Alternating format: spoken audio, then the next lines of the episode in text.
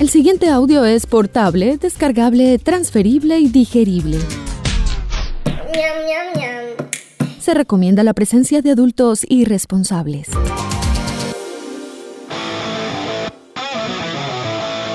Este programa no contiene consejos para enriquecerse o hacerse famoso o fit sin hacer ningún esfuerzo. A nuestros invitados les toca trabajar, digamos que de forma orgánica.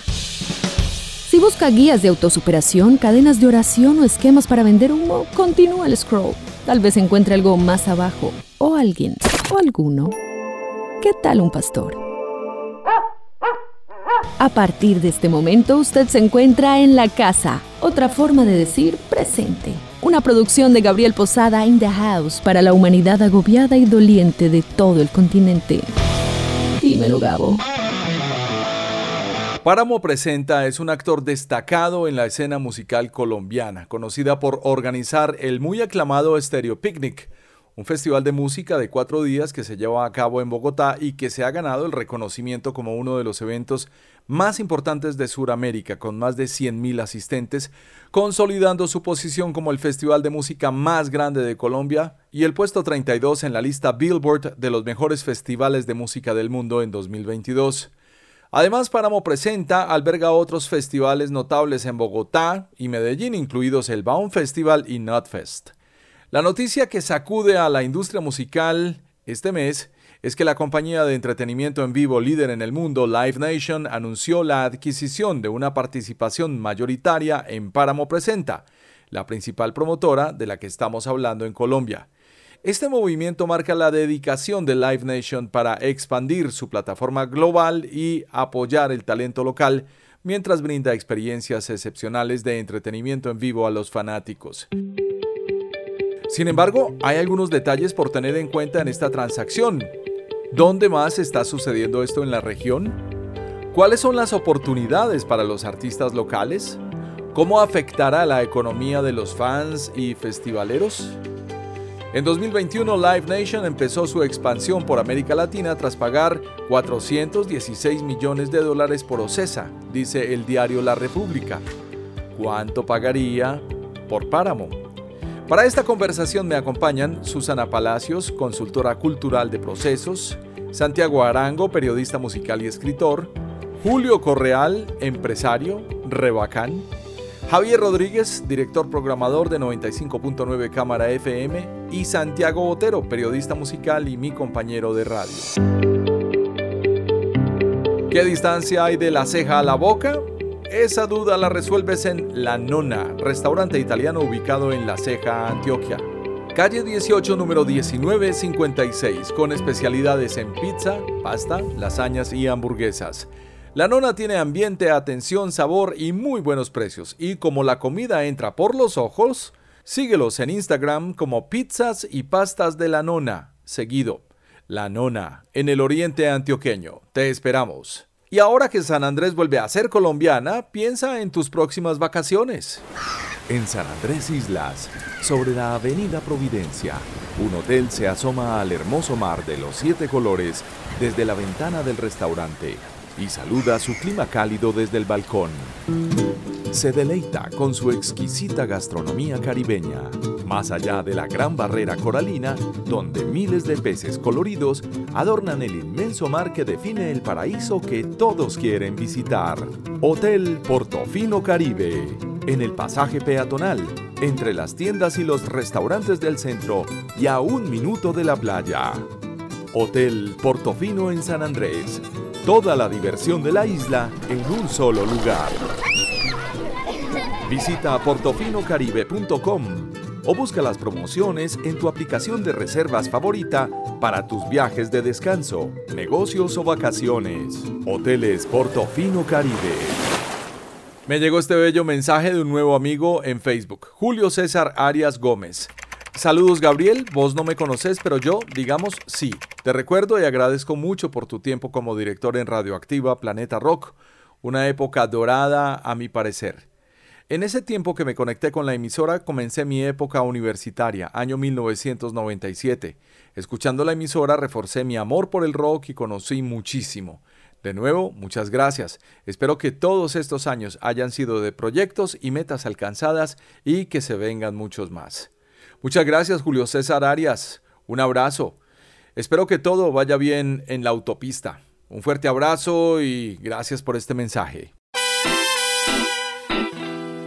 En la fecha de grabación de este episodio, 21 de julio de 2023, murió Tony Bennett, un crooner que llegó a mi vida en los años 90 por cuenta de un Unplugged que compró Alberto Marchena en CD en 1996 en Los Ángeles.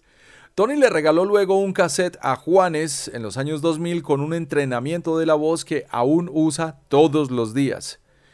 Su aparición en la película Analyze This y posteriormente a dúo con Amy Winehouse y después con Lady Gaga fueron momentos pop de su carrera. Un señor de más de 80 años que nunca hizo un escándalo, nunca canceló un concierto por fatiga, ni se metió en problemas por ser famoso. Tony Bennett murió hoy a los 96 años. San Francisco. Este 29 de octubre marca número 2 en la lista Renace Natalia Zuluaga Rivera al Consejo de Medellín. Número 2 en la lista Renace, para que construyamos entre todos una Medellín más feliz. Usted se encuentra en la casa.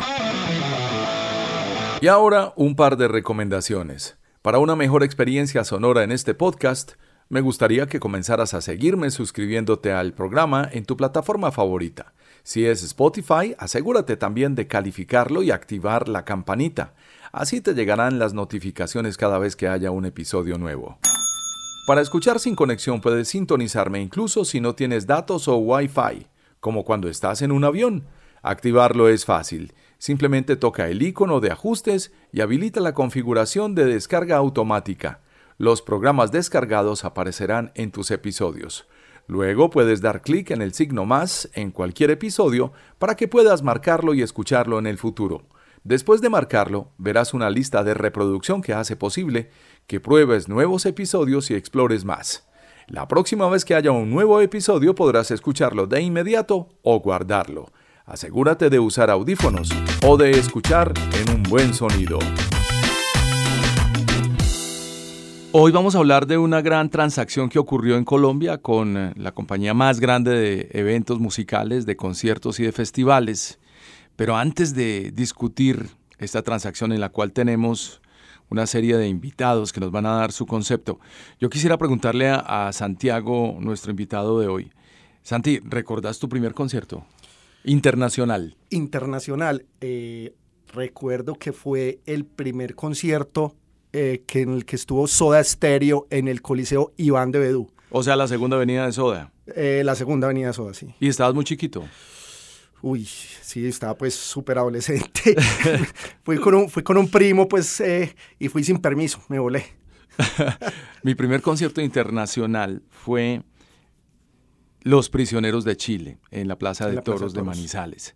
Fue una sensación maravillosa. Todavía recuerdo el momento en que abrieron esas puertas, yo estaba ansioso, inclusive hasta me fumé un cigarrillo y todo chiquito ahí, de la ansiedad que tenía, pero fue uno de los de los shows más bonitos que vi. Pero antes de eso, uno tenía que recordar esa cantidad de eventos, de conciertos, de presentaciones y de artistas que pasaban por acá y uno decía, bueno, ¿por qué nunca paran por Colombia? ¿Y por qué nunca llegan eh, a, las ciudades grandes? Por lo menos, digamos, una Bogotá o una Medellín. Aunque hoy en día, hasta este punto, vamos a ver en qué termina esto, sigue siendo un lujo ir a ver un concierto a Bogotá. Es un golpe por ahí de por lo menos dos millones de pesos, incluyendo hotel, tiquetes y avión. Sí, de hecho, muchas veces eh, eh, ese, ese gastico lo he hecho yo para ver, para ver a Metallica varias veces, a Iron Maiden, a, Bon Jovi, inclusive por allá en, en, en el, 95, Claro. Eh, y el primer concierto de Metallica, pues el histórico. En el, del 99. El, del, del, Simón Bolívar en el 99, sí. Bueno, pero ese gustico no se puede repetir mucho en el año porque realmente rompe la cartera de cualquiera. Mire la discusión que hay en este momento con las boletas para el concierto de The Cure. No, y, el tema es el siguiente, Gabriel, que, que viniendo al tema de la, de la compra em, de Páramo por parte de Live Nation, eh, pues esperaría uno que, que, no solo Bogotá sea el, escenario de los grandes conciertos. Yo creo que eso va a abrir mucho el abanico para que aquí a Medellín pueda venir, no sé, un The Cure o pueda venir un Blondie que estuvo en el Stereo Picnic eh, último o, o, cualquier otro artista, ¿cierto? Yo creo que eso va a ayudar mucho a abrir el abanico, no solamente a Bogotá, sino también para Medellín. Hablemos del antecedente. A la mitad de este mes, la compañía líder mundial en entretenimiento en vivo, Live Nation Entertainment, anunció que había adquirido una participación mayoritaria en Páramo Presenta, el principal promotor de música de Colombia. Ese movimiento demuestra aún más el compromiso de esta compañía Live Nation con América Latina, según ellos, y fortalece su plataforma global al tiempo que subraya la dedicación para apoyar el talento local y brindar a los fanáticos experiencias inigualables de entretenimiento en vivo. Esto sucede de acuerdo a, a través de OCESA, en la cual Live Nation había adquirido hace dos años una participación mayoritaria, diciembre de 2021. Pero la llegada de Ocesa también hay que tenerla en cuenta como un antecedente para lo que estamos anunciando el día de hoy. ¿Cuánto hace? ¿10 años que está Ocesa en Colombia? Más o menos 10, 11 años. Ocesa es una compañía mexicana que era, digamos, el aliado, el partner de Live Nation, que Live Nation también terminaría comprando, ¿no? Pero eh, esta compañía estaba instalada en México, de ahí esa envidia que uno sentía al inicio del boom de las redes sociales, ver el Foro Sol con el concierto tal, el estadio con el concierto tal. No, y de hecho, cuando empezó a entrar aquí a Colombia Ocesa, yo creo que se abrió la puerta pues, a los grandísimos conciertos. Eh, estamos hablando de, yo creo que el primer concierto Iron Maiden eh, estuvo, estuvo eh, de, la, de la mano de Alfredo Villaveses, si no estoy mal, en su momento. Y, creo que eso empezó a abrir mucho la puerta y logró que, que la gente entendiera qué era ir a un concierto de, digamos que, llamémoslo así, de alto nivel. De talla internacional. Sí, porque es que aquí la gente no tenía esa, ese chip o esa cultura de pagar una boleta costosa para ver a un artista. Aquí estábamos acostumbrados en los 80 o en los 90 a pagar 25, 30 mil pesos por una boleta. Eh, Pero excepto los Bon Jovis que te viste, eh, excepto esos viajes que te hiciste, eh, ya no, es decir, eso, eso rompía un hito. Sí, claro, ¿no? Y, y, es lo que te digo, o sea, esa cultura de, de del, del, que le, a la gente le dolía pagar mucho dinero por ver a un artista se, se ha roto pues para el lado positivo muy, muy, muy interesante, porque ya hoy en día a la gente ya para ver a un The Cure, para ver a un Coldplay, eh, ya a la gente no le duele comprar una boleta de, más, de mayor valor. Y, eso, y eso lo que logra... Eso es un fan. Eso es un fan, un verdadero fan. Y eso lo que logra también es mover el mercado de eventos en Colombia. Bueno, hablemos de eso, de la economía que gira alrededor del entretenimiento, porque esta noticia debería estar reseñada por el diario La República. Aunque no he hecho una búsqueda muy dedicada, pues supongo que esto debería salir ahí. ¿Por qué? Porque hay unos antecedentes que conllevan a una verdadera economía circular ahí dentro de este evento. Bueno, no estoy tan seguro de lo circular porque esta plata realmente se va para otro lado cuando tienen un, operador de este estilo. Ya vamos a hablar de lo que significó Stereo Picnic y lo que va a ser el futuro de Stereo Picnic, Santi. Pero déjame contarte que hay dos antecedentes también grandes en Live Nation. Hace más de 12 años, Live Nation se volvió socio de Madonna y socio de YouTube. Es decir, esta compañía que en los 90 era encargada de las tiqueterías, y que tenía un monstruo al frente que era Ticketmaster, terminó comiéndose a Ticketmaster y formando esta gran compañía que además es partner de artistas tan grandes como YouTube y Madonna.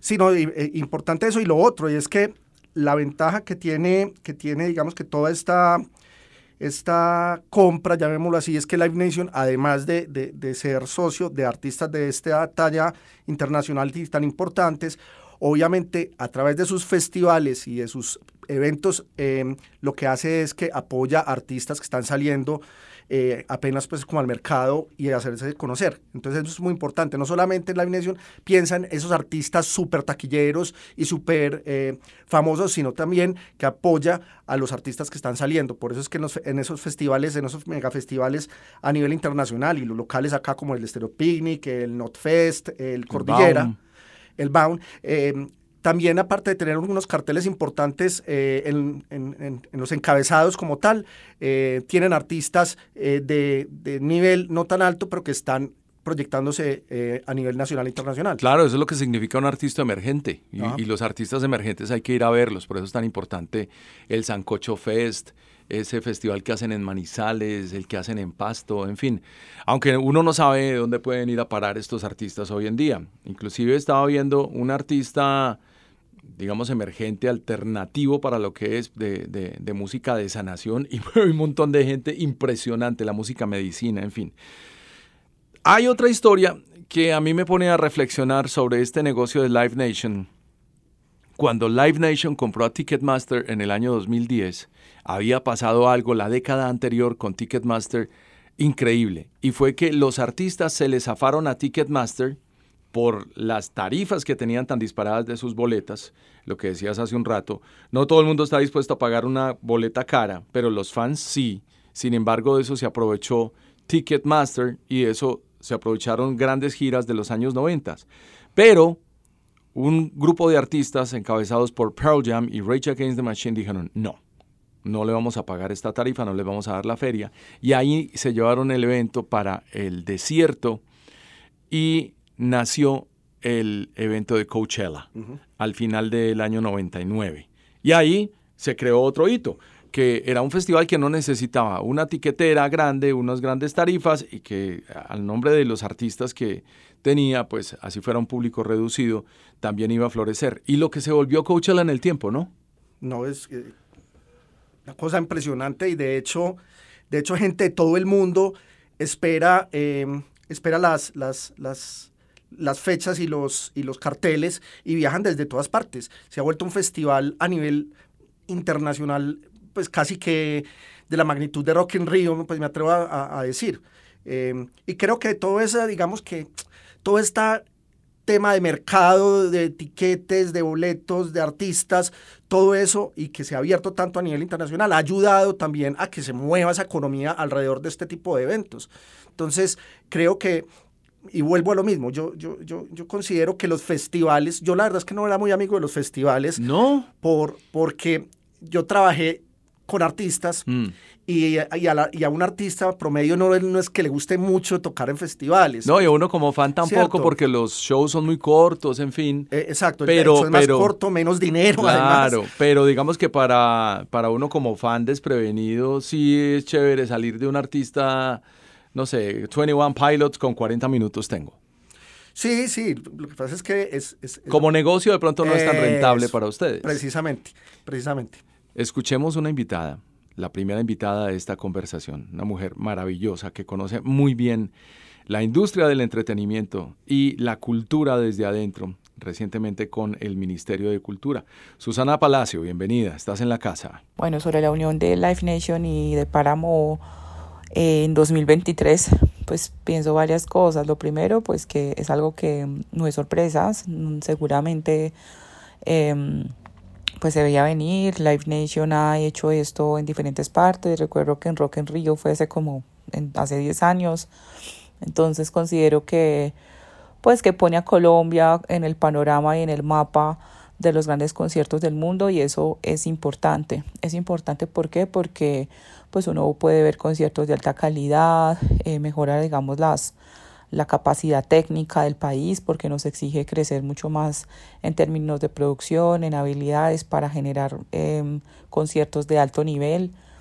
Eh, seguramente generará más empleo, más oportunidades para los pues para los artistas y también para que nuestros artistas nacionales pues también se den a conocer en estos espacios. Entonces considero que ahí hay un tema pues importante de ganancia para el país y también pues seguramente para Páramo. Eh, sin embargo, creo que Life Nation tiene un tema pues que se está revisando, que tiene que ver con el monopolio que tiene también con la venta de boletería. Em, pues sabemos de, de, la crisis que esto generó con el Eras Tour de, del Taylor Swift y que hubo como un tema en la, con el Congreso en donde se está revisando este tema del libre mercado, si es tan libre mercado o es un monopolio. Sobre eso creería que las medidas regulatorias que debe tomar el gobierno pues son muy importantes para poder controlar eh, cualquier tipo digamos de monopolio, pero en, en principio pues considero que pues que hay que esperar a que pues que empiecen los eventos y los conciertos, porque finalmente en este tipo de negocios en donde el concierto y el usuario final es el usuario, es, el, es, el, es la persona, eh, pues considero que seguramente vamos a, a tener una, unas opiniones sobre eso.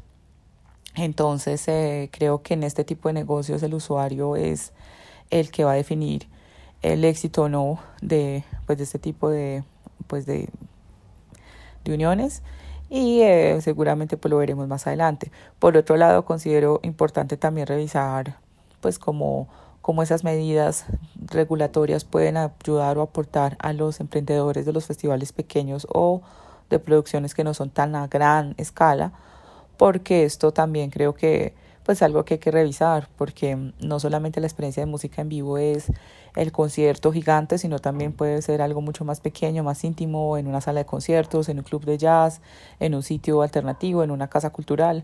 Y sobre eso creo que hay muchas maneras de ver la música en vivo y que deben ser también pues eh, promovidas, divulgadas, cuidadas, eh, para que pues no perdamos como ese sentido de identidad y que todo nos suene a lo mismo, no importa si estamos en España, en Japón o en Colombia. Em, entonces creería que sobre eso que pues que se da la conversación. Un abrazo. Susana, mil gracias. Tienes mucha razón en lo que vienes observando. Mira, eh, lo que reseña aquí Santi, Susana, es el fenómeno que estamos viviendo en la economía y es la globalidad. Y es que eso que pasa en el sur del Asia también se replica en Colombia como fenómeno. Eso que pasa, que pasó hace un rato en Brasil, también puede ser un modelo de negocio en, en Colombia. Y para mí es el momento de Colombia. Es increíble lo que está pasando con eh, esta organización y esta compra. Páramo Presenta, que es el nombre de la compañía, es un actor clave en la escena musical del país. La compañía es especialmente reconocida por su evento insignia, del cual ya hemos hablado, el Festival Estéreo Picnic, que además estuvo amenazado antes de la pandemia, casi que a punto de la quiebra y mire dónde terminó, un festival de música de cuatro días que se celebra en Bogotá y que rápidamente se ha convertido en uno de los eventos más destacados de América del Sur, además de ser el festival de música más grande de Colombia, atrayendo a multitudes de más de 100.000 personas. El número 32 en la lista de los mejores festivales de música del mundo, según la revista Billboard, en el año 2022 pues estoy completamente seguro que, que, esta, digamos que esta alianza o esta compra de Live Nation lo que va a lograr es que va a abrir Em, más oportunidades de otros eventos eh, internacionales. O sea, por ejemplo, en, Europa, en España, eh, es impresionante el auge que están teniendo todos los festivales y festivales en todas partes. Festivales en, cruceros, festivales en bodegas, hay festival de bandas tributo. Qué bueno. Y, creo, y creo que e, esa... Pero eso ya estaba inventado, es decir, apenas lo están implementando. Por ejemplo, los, los, festivales de cruceros, Santi. Los metaleros. las 80 mil toneladas de, esos llevan, llevan 15 años haciendo eso. 311, un grupo uno solo, mi banda favorita, montan otro, mundo, otro montón de grupos en, un crucero y se van a recorrer de Miami a, las, a Bahamas. Lo de las bodegas me parece maravilloso, pues.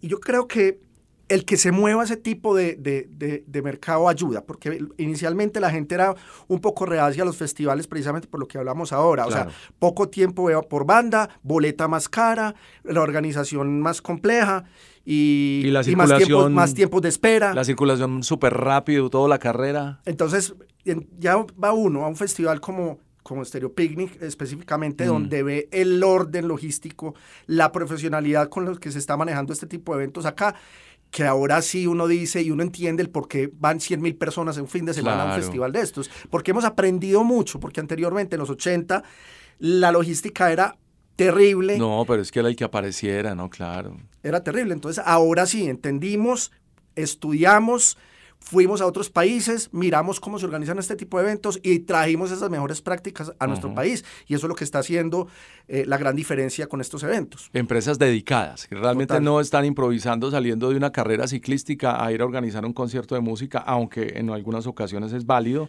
pero es mucho más interesante cuando tienen la validación a través de la experiencia. Eh, mira, por ejemplo, la logística en la comida en un festival, lo importante que es eso, pero también es un renglón económico. Sí, lo que pasa es que también hay que entender que un festival es una empresa. O sea, esto es una empresa, no es, no es el, el empresario o el productor que hace todo que era lo que pasaba en los años 80 y en los 90. Ahora hay que entender que un festival es una empresa puntual que tiene un periodo de vida, no sé, de 6, 7 meses de planeación, los 3 o 4 días del evento y el, y el post, ¿cierto? Entender que hay un tema logístico, un tema de producción como tal. Eh, del evento desde el punto de vista técnico, un tema, un tema de seguridad, un tema de alimentación, un tema de logística para poder llevar a los niños y que los niños estén seguros en un festival. Esto es, esto es lo, lo, más importante de esto, es que todas esas prácticas que en las que viene trabajando Live Nation de hace 10, 12 años, ya hoy en día las estamos entendiendo y las estamos implementando acá. 10, 12 años en América Latina, pero Exacto. es decir, yo he ido a festivales de Live Nation del final de la década del, del 2000 en donde era una parranda maravillosa, o sea, había todo para hacer, hasta para ver conciertos. Claro. Muy bueno que lo entendamos acá. Y como dicen en el sector público, la articulación. Exacto. La articulación es todo. Santi, ¿tienes cifras? Tengo más bien como hacer un ejercicio de los precios de boletería que, que pagábamos hoy en, que pagábamos hace mucho tiempo y, hoy en día. Buenísimo, el comparativo. Entonces, por ejemplo, em, el 17 de septiembre de 1988, en un evento bastante representativo en Colombia, que es el famosísimo concierto de conciertos que lo vamos a... Que está por repetirse en este tiempo. A, ver este año.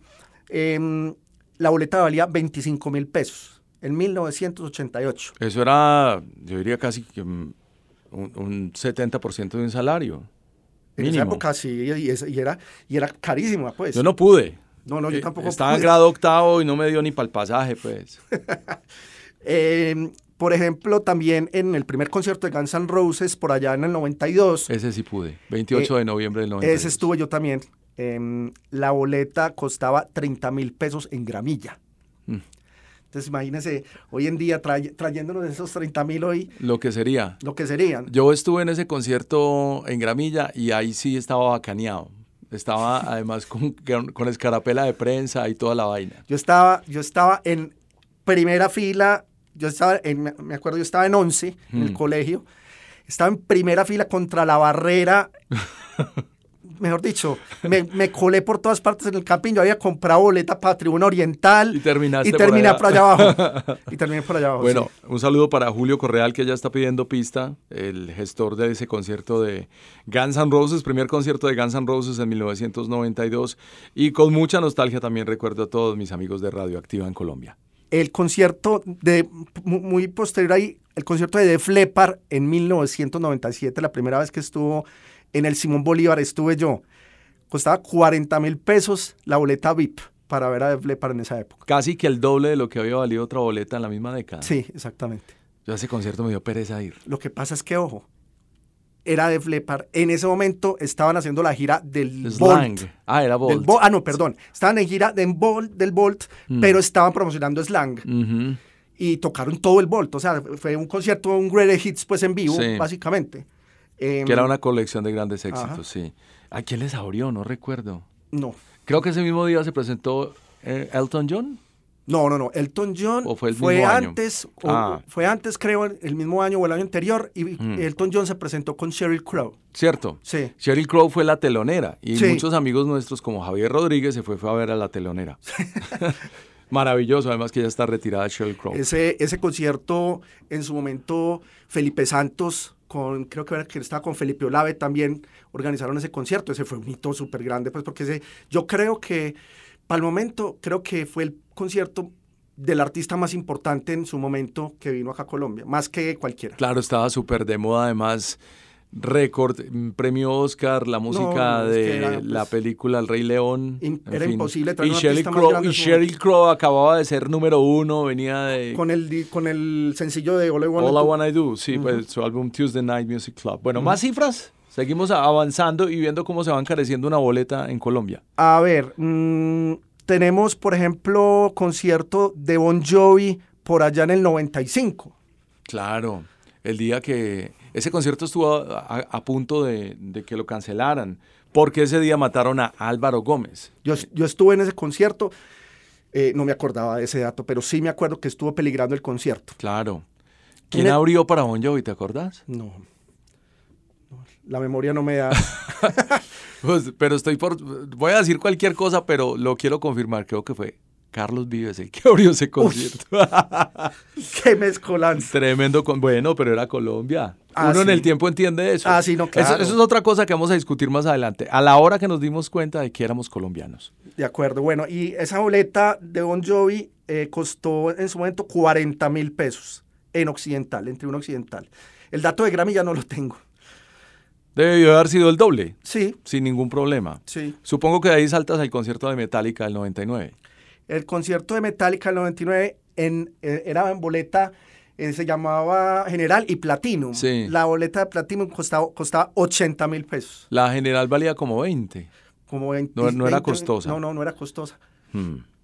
Em, bueno, y esa época, eh, pues no, no, tengo más datos, pero, pero lo que sí em, te puedo decir es que en su momento, en su momento no estábamos, a pesar de que la economía colombiana finalizando los 80 y empezando los 90 estábamos, estábamos eh, bastante complicados, comparando, comparando, por ejemplo, a nivel mundial conciertos como, como un concierto de Queen en el estadio de Wembley en 1986, la boleta costaba 15 libras esterlinas, en ese momento en el 86. ¿Lleva mucha plata? Eh, pues si nos traemos eso, 15 libras esterlinas son 50 mil pesos, pues de hoy. O sea que no era tan costoso. No era tan costoso. Entonces, entonces uno se pone Pero es otra economía, ¿no? No, claro. Pero, pero si pones a compararte el momento o, la calidad de artistas que tenés en, en Inglaterra versus lo que nosotros veíamos en esa época. Empezando porque la mayoría eran locales. Exactamente. No tenían ningún problema. Exactamente. Ahora los exóticos están aquí. Estos son los que están viajando allá en este momento. sí. Vamos a escuchar a Julio Correal antes quiero compartir este comunicado de Ocesa que dice, estamos entusiasmados de aprovechar nuestra sólida relación con Live Nation y dar la bienvenida a Páramo Presenta como socios. Juntos seguiremos elevando el panorama del entretenimiento en vivo en América Latina al sumar los mejores festivales y conciertos de Páramo a los eventos de gran escala de Ocesa en Colombia. Esto ha dicho Alejandro Soberón Curi, el CEO de Ocesa. Esto también es una puerta abierta para muchos artistas mexicanos en el momento, Santi.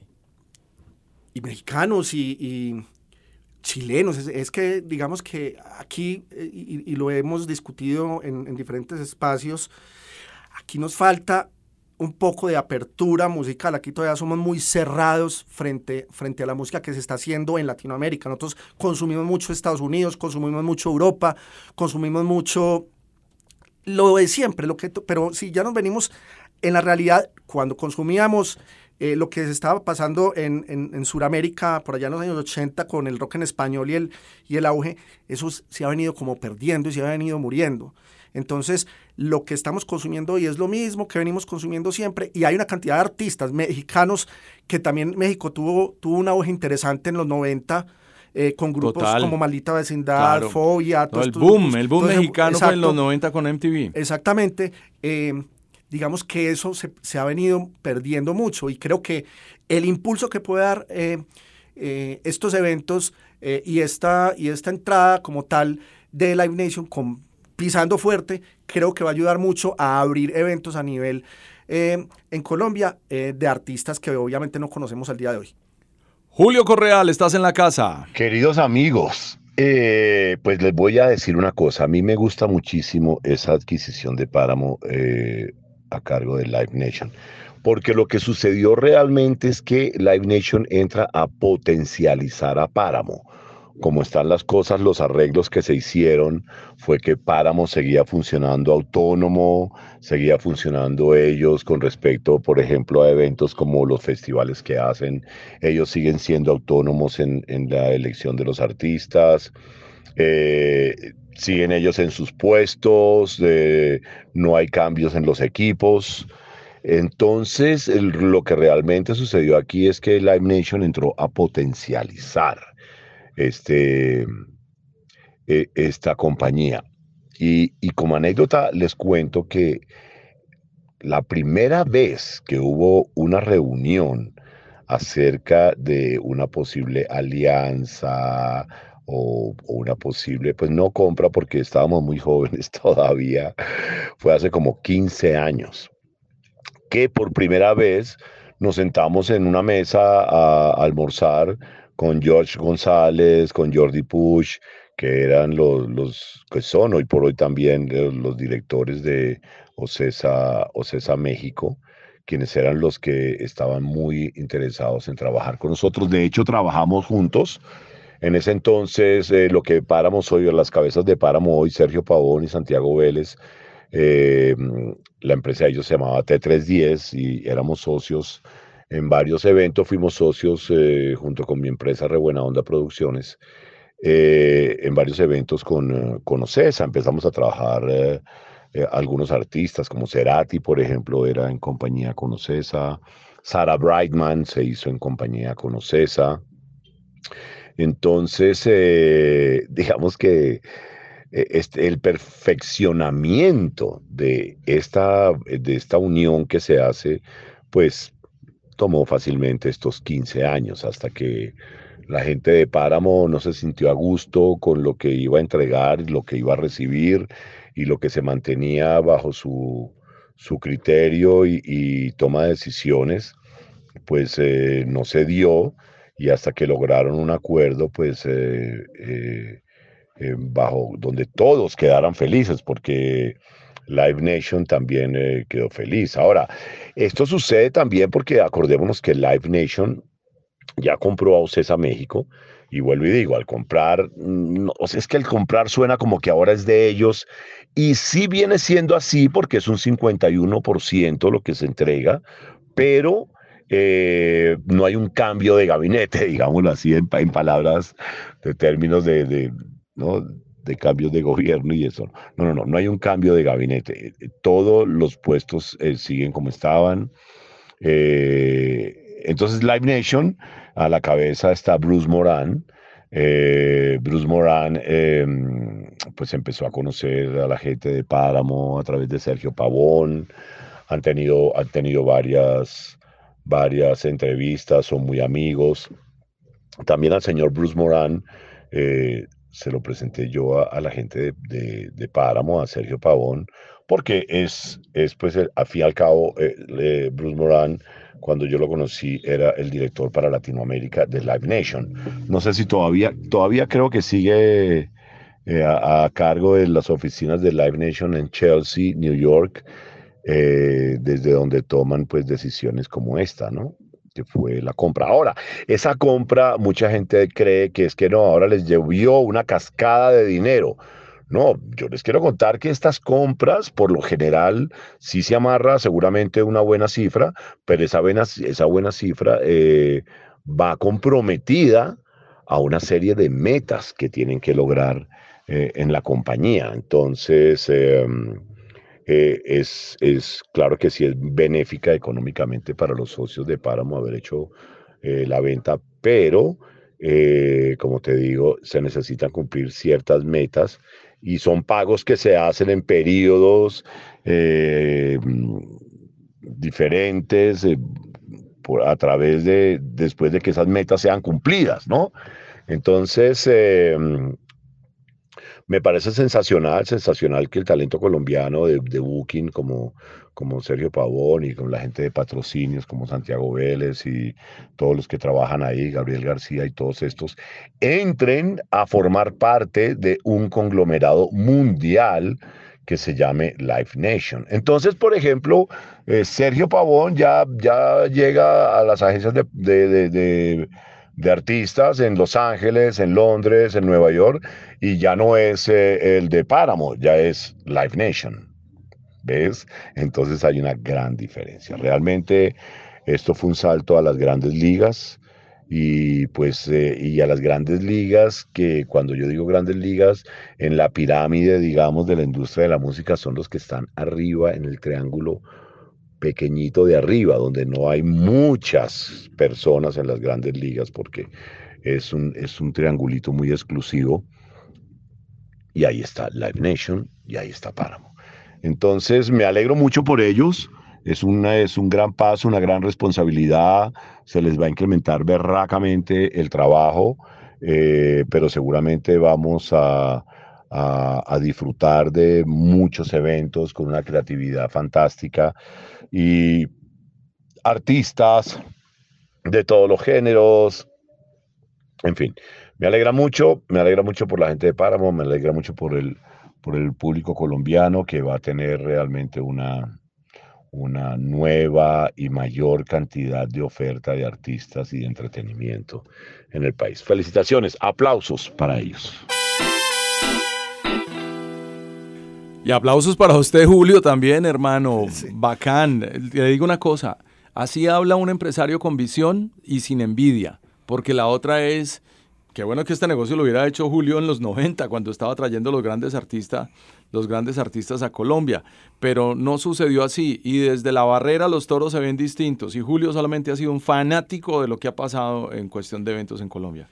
Y sobre todo la constancia, porque es que la mayoría de los eh, empresarios, de las productoras de conciertos, muchas de ellas mueren en sus primeras etapas cuando les va mal en un evento y se quiebran eh, o cuando ganan muy poquito, se, digamos que prefieren renunciar. Pero yo creo que aquí el éxito de todo esto es la constancia desde hace tanto tiempo, creerle a los eventos. Con seguridad, pues esta gente se metió el golpe más grande del mundo en algunos de los, de los eventos que organizaron, pero ahí, ahí siguieron y siguieron luchando para, para poder eh, sacar esos eventos adelante y creer en lo que están haciendo.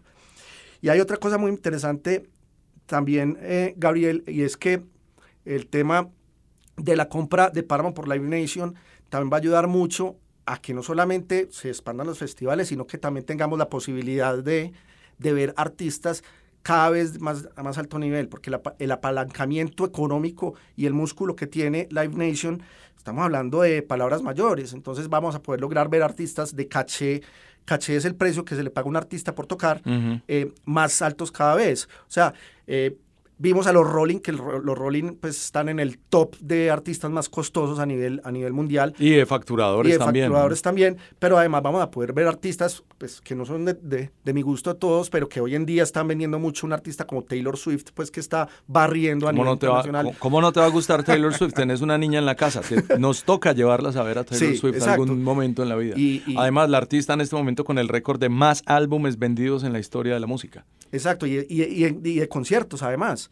Eh, hoy en día, eh, para ir a un concierto de Taylor Swift, tenés que, em, digamos que comprar un cupo para poder mirar si puedes comprar la boleta. Por el fenómeno que acaba de ocurrir, ¿no? Que además va a modificar completamente la industria. Y lo que pasa es que el año pasado Taylor Swift puso sus boletas en el mercado pensando precisamente en tu observación, Santiago. Boletas que son muy caras. ella las puso modestamente baratas. No digamos que perdió plata, pero puso las boletas al alcance de sus fans. ¿Sabe qué pasó? Los bots se rebotaron ese día, salieron desde temprano y compraron todas las boletas que había disponibles online y después estaban disponibles a reventa. Esto es terrible. A Taylor Swift le ha pasado lo peor que le puede pasar a un artista en la música. Se le roban el catálogo, los revendedores le compran las boletas, los novios le ponen cachos, en fin, pobrecita. Pero ella no deja de ser una artista carismática y, demandó esta situación.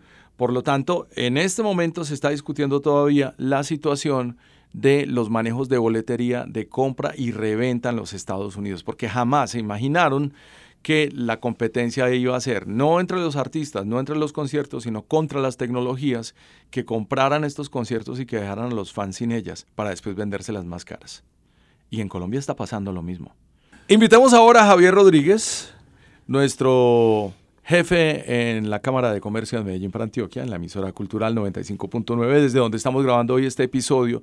Y no podemos pasar por aquí sin por lo menos la consulta o la inquietud de qué piensa Javier, que además ha ido a todos los festivales de Stereo Picnic, y cómo va a variar este panorama de ahora en adelante con Live Nation a bordo. Bienvenido.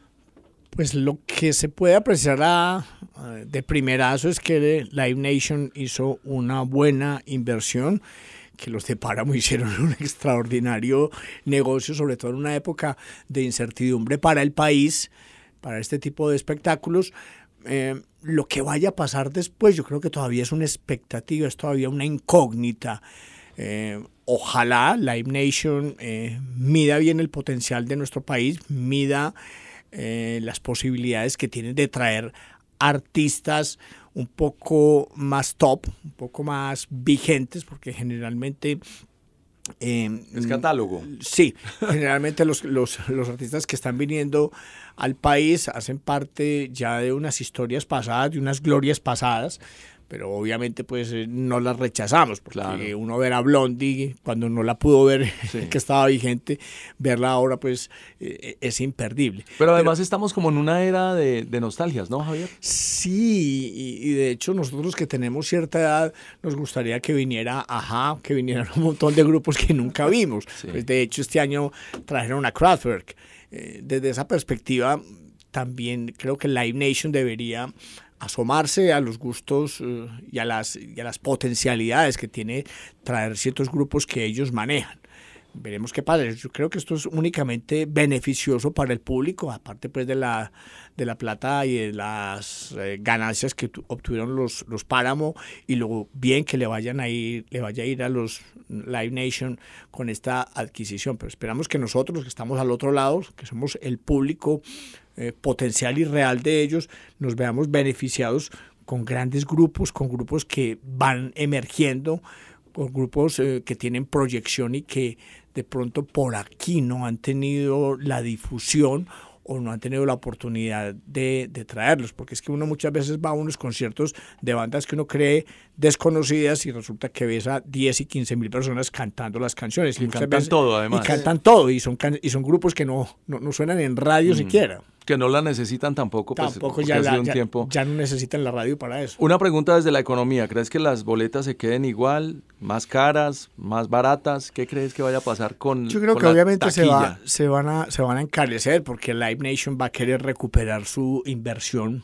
un poco más rápido de lo que, de lo que se pensaría, pero, pero ya este público demostró que tiene la mística, que tiene las ganas y que tiene también la plata para soportar cualquier, cualquier, cualquier incremento importante que se le haga a las boletas. Ya existen estas alcancías, ya tienes vos la posibilidad de ir pagando tu boleta o acudir como siempre a la tarjeta de crédito de los papás. la eterna deuda de los colombianos hoy en día son los festivales y los conciertos. Yo creo que pagan más plata en eso que en ropa. Javier Rodríguez desde 95.9, gracias por estar en la casa. Santiago, Javier habla de los artistas que traigan de afuera, pero ¿qué pasa con los artistas que están adentro? ¿Qué pasa con estos artistas en proyección, en desarrollo? Eh, los independientes, que para mí es una lectura de independiente artista que no es prioridad de nadie. Yo creo que para esos artistas no va a ser fácil. No va a ser fácil, van a tener que esforzarse mucho por hacer música mucho más valiosa, mucho más, eh, llamémosla así, más elaborada, porque, porque los que no tengan la capacidad de, generar música de calidad se van a quedar atrás y no van a poder ni siquiera llegar a, a un evento de este tipo como Estero Picnic o como alguno de los festivales. Yo creo que eso va a ayudar a a incrementar un poco el nivel, el nivel de los artistas a nivel local. Hablando de artistas a nivel local, un hombre que los reconoce a todos, los ha visto a todos, los clasifica a todos, es impresionante. Santiago Arango, bienvenido, estás en la casa. En mi concepto, esa compra del 51% de las acciones eh, de Páramo por parte de Live Nation y ya con el trabajo que vienen haciendo ellos con OCESA, es importante para el país porque nos va a poner en una agenda de conciertos, de tours mundiales de grandísimos artistas, además de otros montajes del sector del entretenimiento. Por un lado, ya ellos habían entrado a Chile, Argentina, a Brasil, a México, ahora Colombia entra también y eso va a ser muy importante para ver figuras eh, claves en el país. Dos, creo que también va a ser una posibilidad de cualificación de múltiples roles en términos de montaje, de desarrollo de espectáculos masivos para el país, desde productores, escenógrafos, también desde la parte administrativa. Creo que va a ser un, un aprendizaje importante para el país, para aprender buenas prácticas y que otros actores aprendan de esas buenas prácticas. Uno aprende de las experiencias positivas y las puede replicar y eso puede beneficiar a todo el sector creo que va a ser importante según la escala, incluso desde los pequeños circuitos de bares, eh, municipios, conciertos de estadio que se hacen, coliseos, eso va a ser clave. Además de eso, también va a ser importante porque va a seguir demandando que las ciudades en el país, que ojalá crezcamos, que no se quede en Bogotá todo concentrado, que ojalá Medellín crezca como actor, pero además de eso, en la agenda, pero además de eso, Cali, Barranquilla y otras ciudades del país, va a ser la posibilidad también de que ojalá se materialice una arena en Medellín, así como está la arena Bogotá. Seguimos en la ciudad con esa falencia. Esto puede empujar a que si tenemos la posibilidad de traer artistas y quizás hacer fechas en Colombia, en Medellín, corrijo, hacer fechas en, en Medellín, hacer Bogotá y Medellín en principio, pues necesitamos un espacio con las condiciones. No lo tenemos en este momento, la Macarena no lo cumple. Ojalá eso también ejerza de alguna forma presión. Creo que va a ser así y va a ser un proceso gradual y va a empezar a impactar otras ciudades también. Eso creo que es importante. Entonces, como, como seguidor de los conciertos, estoy muy contento porque creo que vamos a tener una oportunidad de ver grandes shows. Creo que la oferta de los conciertos, desde los bookers que manejan, eso tiene que ver mucho con los presupuestos también. Hay unos bookers muy especializados en el metal que son conciertos de mil, dos mil personas en, en el país, todo el año sucede. Hay otros conciertos también del urbano que ya tienen un, un derrotero muy marcado, claro, y que hemos vivido aquí en la ciudad en otros lugares también. Creo que los conciertos de estadio, lo que piden las, las figuras va a ser clave también ahí para tener, yo creo que eso va a permitir que en Medellín tengamos también más conciertos. Y creo que hay un reto importante y es sobre todo desde mm, las entidades estatales, desde la Superintendencia de Industria y Comercio y demás, pues vigilar los costos, ese es un reto también que genera la pregunta, no está claro ahí el tema de, yo no creo que se vaya a dar un monopolio como tal porque se, se participa con plata, que es un temor que tiene la gente, no, si se tiene la plata para traer tal artista y, y estar en el marco de una gira mundial, creo que pues ahí tiene que entrar la competencia y creo que eso va a abrir una libre competencia también y va a impulsar también que quizás otros se unan para, para que en favor de nosotros los usuarios, pues del público, los que amamos los conciertos, tengamos mayor posibilidad también, mayor oferta. Es un mercado muy salvaje, pero creo que, que eso también se puede dar. Entonces son algunas de las variables que creo es importante analizar y van a impactar este, este acuerdo al que han llegado. Santiago Arango es productor de radio, eh, DJ, productor de eventos, promotor de artistas, hace de todo a nivel local y creo que antes uno lo veía como medio autista, ¿no, Santi? Uno decía, pero este man está apoyando a unos artistas que no, pasa nada. Escritor además también. Además, un gran escritor, conversador, papá. yo creo que es una de las personas que más sabe del rock nacional y local. Eh, que yo conozco. O sea, Santiago es lo que vos decís. Santiago ha sido eh, productor de conciertos, eh, manager de artistas, eh, es un gran documentador de la historia musical de la ciudad. Bueno, por algo dirige el Jordán, ¿no? está dirigiendo todo el Jordán. Entonces creo, está haciendo las tertulias, las, perdón, los trueques musicales. Mm. O sea, es un activista cultural de nuestra ciudad que creo que es súper valioso todo el aporte que está haciendo. Mil gracias, Santiago. Bueno, y el otro Santiago, Santiago Botero, gracias por acompañarme en esta mesa, en esta conversación. Yo quiero cerrar con una reflexión que nos deja eh, Gabriel García en el comunicado que publica Live Nation en su sitio web, en donde dice que, que están muy entusiasmados de aprovechar esta sólida relación con Live Nation y darle la bienvenida a Páramo Presenta como socios. Eh, hace 20 años, decía Gabriel, emprendimos este viaje porque vimos la oportunidad de traer a Colombia a los artistas que amamos. Después de crecer en una época con muy pocos conciertos en el país y ser parte del auge exponencial de la música en vivo. Hoy celebramos esta fusión histórica con Live Nation y Ocesa, dos de las compañías de entretenimiento más importantes del mundo con la firme convicción de que nos impulsará a nuevas alturas y brindará aún más momentos inolvidables entre artistas y fanáticos, convirtiéndonos en una parte clave del crecimiento del país y fortaleciendo nuestro mercado para ser cada vez más competitivos en el escenario global del entretenimiento en vivo. Todo esto fue posible gracias al público, los artistas y los patrocinadores que han creído y apoyado nuestro trabajo. Gabriel García, CEO de Páramo Presenta.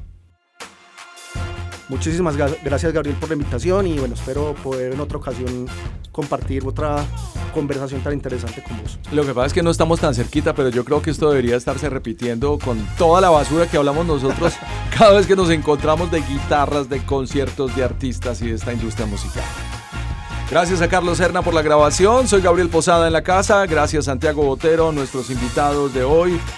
Susana Palacio, Santiago Arango y Julio Correal en la casa.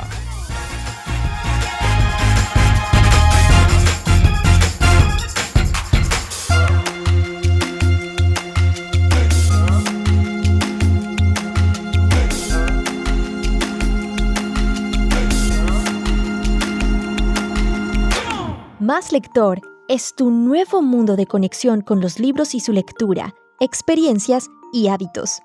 Leer, aprender y emprender. Una librería para todos los lectores y no lectores que quieran recrear y construir nuevas historias con criterio. Ven y encuentra el libro que puede cambiar y dar vida a tus sueños en Parque Comercial Florida. Y recuerda, lee un libro siempre.